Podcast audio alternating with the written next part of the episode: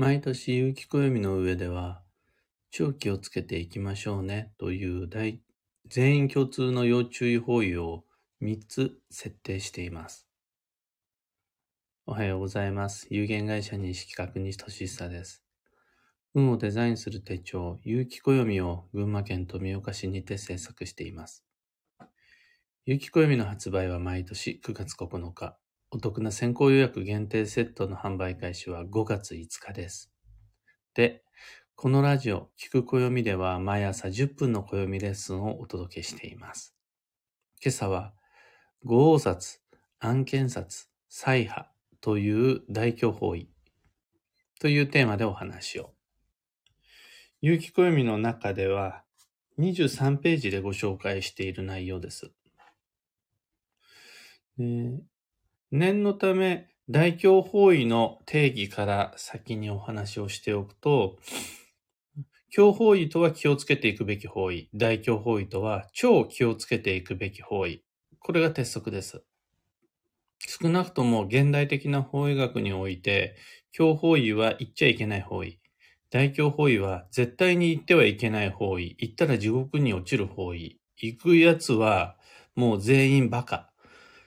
みたいな錯覚、誤解は、なるはやで解いておいた方が良いです。僕たちの暮らしは、運は、今、移動を前提に成立しています。自分が動く、他人が動く、物が動く、そうして初めて運が動くのが今です。これは昔とは全然違いますね。あの昔は違かったんです。昔は、の動いちゃダメだったし、動くことはリスクだったし、動かないことで運が成立したんです。その方が安全だったし、縁が整ったんです。今違います。動かないとやばいです。そうするとこの、行きます。来てください。を前提として方位の吉凶を考えていくのが現代的な方位学です。その中で昔から変わらざる豪札、案件札、祭波はどのように考え方や受け止め方、利用の仕方が変わってきているのかというと、まずあの、全員共通の大教法位であるということには変わりなしです。その中で、いかにこの大教法位を上手に行くのかが運の差になってきます。大教法位に上手に行ける人が運がいいです。大教法位を絶対に行ってはいけない方位と錯覚したままの時代遅れの人と、大教法位に行ってるのに気をつけない人。また、大教法位の生き方を間違ってる人。そういう人はあの運が下がっていきます。まず大教法位の気をつけ方なんですが、あの、転居、建築ごと、海外旅行などの非日常的、特別な移動に関しては、特に気をつけてきちです。より慎重に、より丁寧に。また、自分単独の行動ではなく、家族、同僚、友達、恋人などなど、みんなで一緒にってなった場合には、誰がいつ行ってもそこは大教法位になりますので、だったらですよ、大教法位じゃない場所に行った方が気をつける量、コストが減ります。いろんなコストが減るので、みんなで行くんだったら別の場所にしようねっていう考え方はありだと思います。さらには、えー車や自転車、バイクなどの命に関わる共有物の購入も大教法位は気をつけた方がいいです。わざわざ大教法位から買わない方がいいです。それは大教法位に行っちゃダメだよっていうよりは、命に関わるようなことだから念のために避けて、トヨタ一つとっても、うんと、あとは自転車の販売店一つとっても、ここにしかないっていうことが少ないので、別のとこから買おうね、みたいな感じです。そういう気をつけ方はありだと思います。あと、大凶方位への上手な生き方に関しては、これ、ただ一つで、あの、その年の強方位対策強化月間を避ける。年に1回か2回あるんですよ。2023年は6月なんですが、その年の大凶方位は、一月か二月だけ避けるべき月がある。それ以外の月を狙っていく。これが一番わかりやすい生き方ですね。と、現地での過ごし方を中心とした上手な、上手な気をつけ方に関してなんですけど、僕はもう大凶方位に行ってる間常にビクビクして過ごすみたいなのが苦手で、行くと決めたら、ただただ行きます。仕事のために行くってなったら、大凶方位のことなどあんまり考えずに、ただただ仕事を一生懸命して帰ってきます。とは、交際のために行くっていうことになったならば、そこが大凶方位であるという意識など全部捨てて、ただただ交際を一生懸命やります。で、それとは別に基地方位にも行きます。の大凶方位の現地でいかに気をつけることか、気をつけるか以上に、その前に基地方位に行っておく。その後に基地方位へ行く予定を立てる。これでも対処としてしまうのが、いつものパターンです。よっぽどやむを得ない場合に限り、ななんて言うんでしょう。ねえな。ああ、でもそっか。あれは意識してるか。25ページ、26ページの上に書いてある天然温泉の入浴は控えるとか、飲食物は火の通ったものをいただくとか、予算外予定外の出費、行動を抑える。なんていうのは意識しているものの、それでも、大げさな話、温泉に入りに行くために大凶方位を選んだ場合には温泉入ります。あとは、冠婚葬祭で大凶方位に行くってなって、そのお祝いの席の食事でお刺身が出た時にはお刺身食べます。それだけ残すということはしません。その代わり、基地方位にも行きます。そんな過ごし方が、あのおすすめです。最後に、これって説明した方がいいのかな、どうなのかなって、いつも迷うことなんですが、合札、案件札、再破とは一体何なのかに関して。実は僕にとって大凶方位って、その細かな作用の違いに関係なく大凶方位なんですよ。大凶方位って大凶方位という認識しかないんです。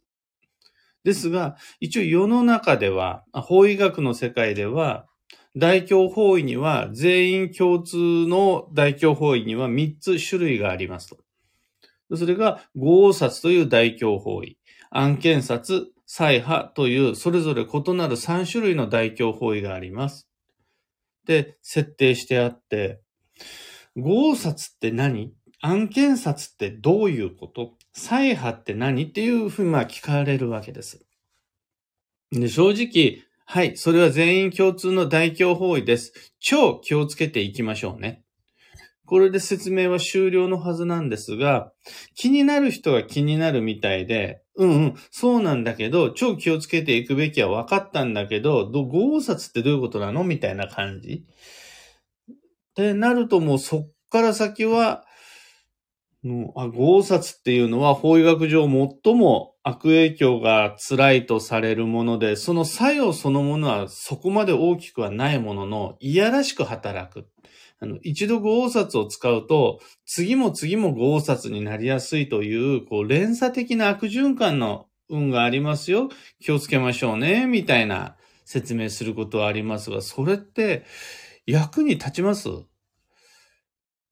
ちょ、あ、そうなんだ。合札っていうのは、悪循環が連鎖するんだ。気をつけようっっていうのって、みんなどう気をつけるんですかね？あ、わかった。超、それだったら超気をつけていかなきゃって思えるんだったらその説明有効だと思うんですけど。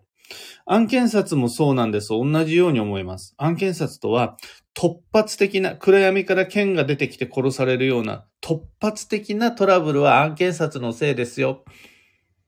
これが一応、ざっくりではありますが、簡単な説明なんですが、あ、そうなんだ、案件札って。超気をつけようって感じになりますかね。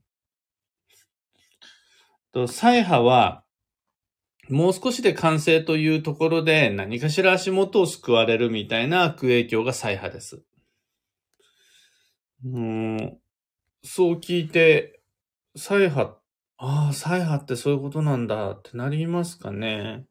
いや、なってもらえるんだったらいくらでも説明するんですが、あの、僕の考えでは、大凶方位とはその種類の違い、悪影響の違いに関係なく、全部超気をつけていくべき方位なんです。そうすると、この超気をつけていくべき方位が、今年はどことどことどこなのか、その3、3種類の作用の違いじゃなく、3箇所の方角の違いを把握するために、23ページを利用してもらう。あ、この範囲ね、この範囲ね、この範囲ねと。そっちの方がいいと思うんです。また、超気をつけるって具体的にどういうことなの？作用の違いに合わせて気をつけ方が違うのじゃなくって、超気をつけるって言ったら超気をつけるなんですと。それって例えば、毎年ある方位の作用が強まるタイミングを避けていくことだったりとか、現地での過ごし方で、まあ、ある程度意識して過ごすこととか、もう、その大凶方位に行くって決めたら行きましょうよ。その代わり、基地方位にもしっかり行きましょうよ。これが超気をつけてるということになるので、もしも皆々様、本年度、五王札、案件札、再派に行くという予定がある場合には、それ全然僕応援します。ああ、もうそういう方位に行くやつは、有機暦ユーザーとしての資格なんかないとか、全く思わないです。むしろそういう場所に行ってもらいやすいように今後もより有機暦を改良していきたいと思います。ただ、行くってなったら行くしかないよね。方位のことなんか気にしてたらどこにも行けなくなっちゃうものって開き直るんじゃなくって、ここは五王札なんだからこういう風にしていく。そういう考え方がすごい健康的だし、そこに行くっていうことは、じゃあ今年の基地方位旅行はどこに行こうかな？みたいな感じでちゃんと大凶方位にばかり目を向けるのではなく、それをきっかけに基地方位の方にも目を向けていただけるとバランスがいいなって思います。今朝のお話はそんなところです。一つ告知にお付き合いください。12ヶ月の恋愛運デザイン2023に関して、こちら4月の26日までお申し込み受けたまわります。Facebook グループににて開催するオンライン講座で、受講には Facebook アカウントと、限定 Facebook グループへの申請が必要になります。まあ、とにかく恋愛運というキャッチーな言葉の隠れ身のにうまくぼかして、実際にはすべての大人に取り戻していただきたい、自分を素敵にするスケジューリング、2023年度版のことをお話ししています。個人的には恋愛運リハビリが一番のメインコンテンツだと思っています。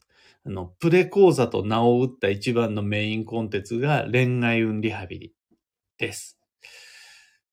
なので、ぜひとも自分で自分を好きになる予定、未来に散りばめて参りましょう。12ヶ月の恋愛運デザイン以外にも、暦部の春の体験入部や東京での月一鑑定会のことなど、放送内容欄にて詳細リンクを貼り付けておきますので、気になる方、そちら一度眺めてみてください。さて、今日という一日は2023年4月10日、月曜日。休息の4月ですが、もう6日経ったのかな？休息の4月が。もう皆さん自分のペース配分取り戻せましたでしょうか？僕は相変わらずバタバタしていてトラブルも重なったりして、ああ、もうそろそろ息つかなきゃなぁと真剣に思い始めていました。土曜まで今日を入れて残り7日です。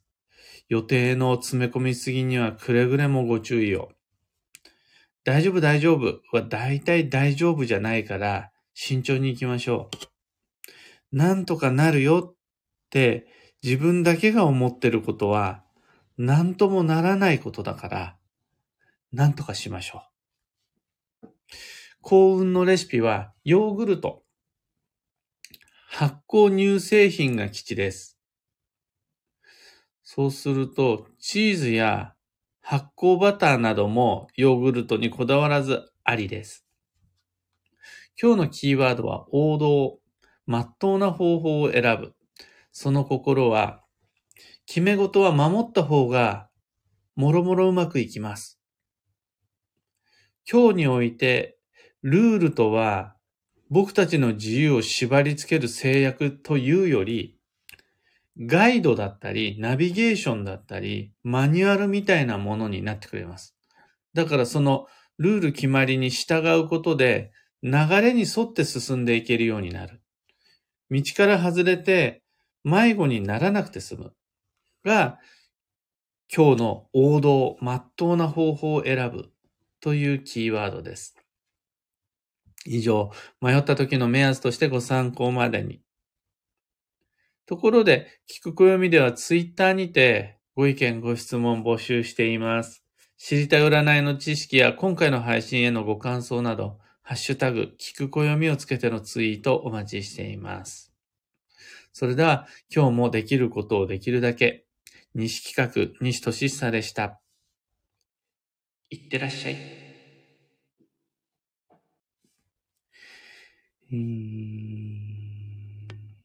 ひでみんさん、おはようございます。N シャンチさん、おはようございます。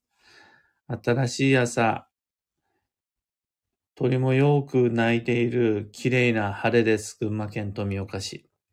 花さん、おはようございます。小川智美さん、おはようございます。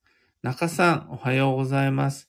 キーボードさん、おはようございます。ゆうさん、おはようございます。オペラさん、おはようございます。くれなさん、おはようございます。たかさん、くーさん、かよさん、みこまるさん、マイクさん、おはようございます。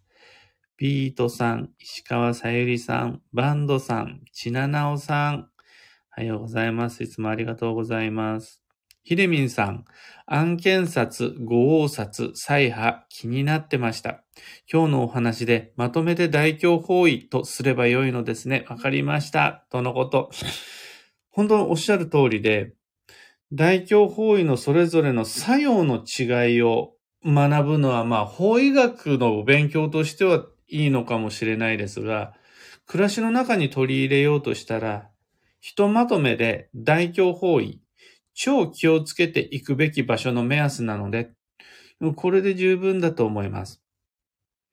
それ、そっちにこだわるよりは、どことどことどこが具体的に大凶方位なのか、そしてそこにいつ行くのか、どんな目的で行くのか、で、行くと決まったらどう行くのか、そして最後に、じゃあ基地方位にも行こう。この順序の方が運は全然良くなると思います。花さん、今朝は BGM なしで配信なんですね。音声の途切れは一度もありませんでした。とのこと、よかった、嬉しい。もう今日のちなみに BGM は極小で今流しています。一応ね、BGM 付きではありますが、極小ですね。どこ、どれぐらい大きくなると、途切れちゃうんですかね。ちなみに今日は、えっ、ー、と、始めた頃の体制で、普通の Wi-Fi で、いつもの体制で猫を小脇に抱えてやってみています。あの、笑っちゃうかもしれませんが、猫が何かしらの電波に関わっているのかもしれないっていうことで、来る猫を払いのけて、配信を試したこともあったんですが、猫関係なかったですね。めっちゃ今、膝の上で丸まっていますが、今日やっぱり BGM ですね。これ、スタンド FM に言ってあげようかな。ちななおさん、音途切れなかったです。よかった。ありがとうございます。もうちょっと僕は BGM があってもいいんかなって思うんですが、それ、あってもいいなと思って上げすぎた BGM によって、音声は途切れてしまうことが完全に判明しました。小川智美さん、今日も、私も今日は音声の途切れなしでスムーズに聞けました。よかったです。皆々様の電波の状況や、あとはイヤホンマイクの性能関係なしです。BGM を小さくすることで音声は途切れません。Wi-Fi でも大丈夫だし、なんならそこまでね、電波使ってないかもしれないです。めっちゃここ Wi-Fi 通りがいいっていう場所、そういう部屋じゃないので。それよりは BGM の設定ですね。漢方花子さん、おはようございます。出遅れました。アーカイブ聞きます。とのことありがとうございます。えー、モリーさん、おはようございます。西企画式のバランスがとても好きです。〇〇するとうまくいく〇〇メソッドというような情報が溢れる現代。偏ってんなと思うのです。どうしても偏りがちな自分だからこそ、バランスの良い取捨選択が可能な有機暦は、とても使い心地が良いです。エコーを受けます。ありがとうございます。ついに僕はエコーという技を身につけましたね。もうこれも今回音声騒動、音声が途切れるトラブルの中でようやく新機能、実装された新機能を試すことができました。西企画式って確かにバランスをめちゃくちゃ重視します。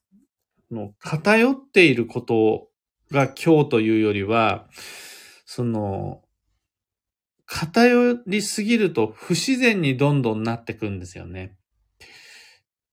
自然の流れとは基本的に、その、当たり前の言い方になっちゃうな。自然の流れとは不自然じゃないので、偏りがあるように見えて、ちゃんとその場合は揺り戻しのバランス調整が働くので、自然って不自然じゃない。